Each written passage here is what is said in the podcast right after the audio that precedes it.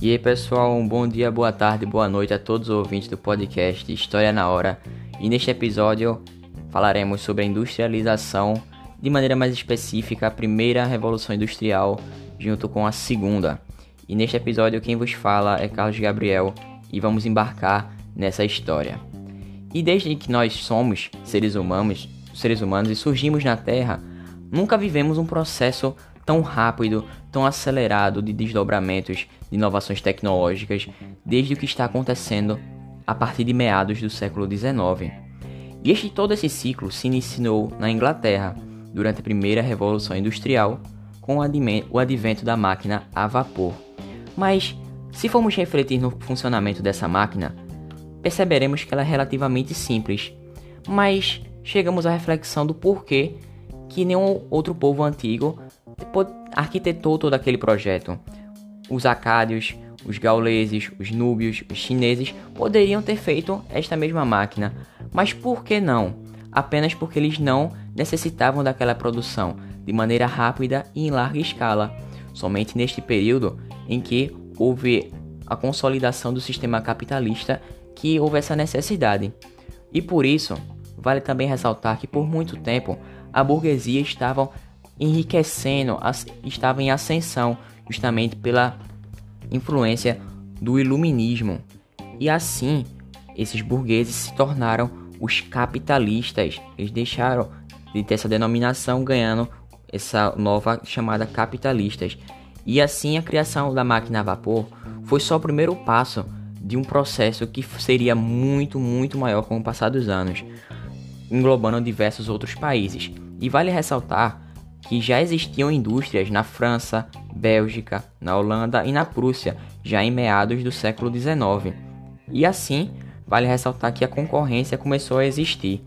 Desta forma, foi necessário buscar é, mercados consumidores na região europeia e no restante do mundo. Vale mostrar também que esses investimentos eram também instigados pelos governos, pois estes desejavam aumentar a sua posição como líderes no controle econômico internacional. Muitas vezes, vale também dizer que eram esses próprios mandatos que controlavam os cientistas e patrocinavam os laboratórios. Dessa forma, surgia assim a ideia de uma ciência utilitarista, agora era voltada para a praticidade econômica e não para desvendar os questionamentos e anseios dos seres humanos. E vale dizer também que os Estados Unidos e o Japão tiveram condições para iniciar esse processo industrial no século XIX, isso fora do continente europeu. Desta forma, a gente chega à segunda revolução industrial. E nesse período em que houve um grande salto econômico, os países passaram é, a ter um grande salto no desenvolvimento científico e tecnológico que jamais houve, houve visão na história, né? jamais aquilo aconteceu. E também vale ressaltar o advento das linhas de trens que cruzavam todo o território dos Estados Unidos e da Europa, que, e neste último caso chegando até a Ásia. Vale também dizer que houve o desenvolvimento do telégrafo, do dínamo, da eletricidade, do telefone e da lâmpada incandescente, dentre outros diversos adventos de produtos muito importantes para até a nossa atualidade. E na agricultura foi necessário também a utilização de máquinas, fertilizantes artificiais e adubo. Tudo isso resultou no aumento da produtividade. E na saúde houve também a descoberta do clorofórmio e dos antibióticos, por exemplo, alterando grandemente a medicina. Desta forma também, vale dizer que com a industrialização e esse desenvolvimento tecnológico, científico, que era, foram sentidos pelas elites, havia um tipo de pensamento que entende a ciência como o único caminho para o desenvolvimento das sociedades.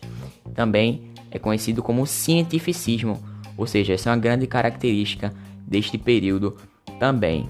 Além disso, as grandes cidades industriais era, era, era muito comum haver ruas iluminadas, amplas reformas urbanas, justamente, e naquela época era moda frequentar os cafés, ou seja, havia um, um sentimento de euforia, um otimismo ligado, sobretudo, ao desenvolvimento capitalista, e foi denominado Belle Époque. E nesse período também vale dizer das feiras internacionais de ciência e tecnologia, pois essas estavam entre os eventos mais concorridos naquele período. E a cada ano essas feiras aumentavam. Dentre elas, a gente pode falar da Feira Internacional de Londres, conhecida como uma grande exposição, em que houve a, a exposição né, de, 15, de 14 mil expositores e também vale dizer que a Feira de Paris contou com 24 mil exposições.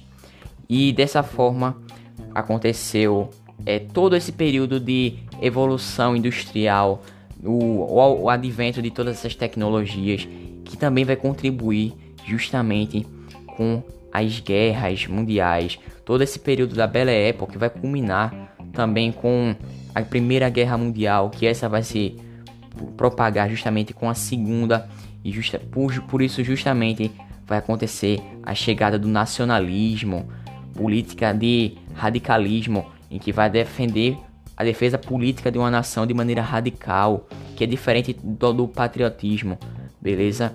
E a gente fica, pessoal, com esse episódio um pouco mais curto, mas que dá pra gente falar sobre esse período tão importante para a compreensão de, da nossa atualidade, por exemplo, de toda a nossa tecnologia que existe. Você, por exemplo, está aí de frente a um dispositivo eletrônico que está emitindo ondas eletromagnéticas e todo esse desenvolvimento só foi possível a partir do, da ciência, dessas revoluções no campo industrial e tecnológico. E é isso, pessoal. Eu agradeço pela sua audiência, pela sua participação. Espero vocês no próximo episódio. Fiquem com Deus. Valeu, falou.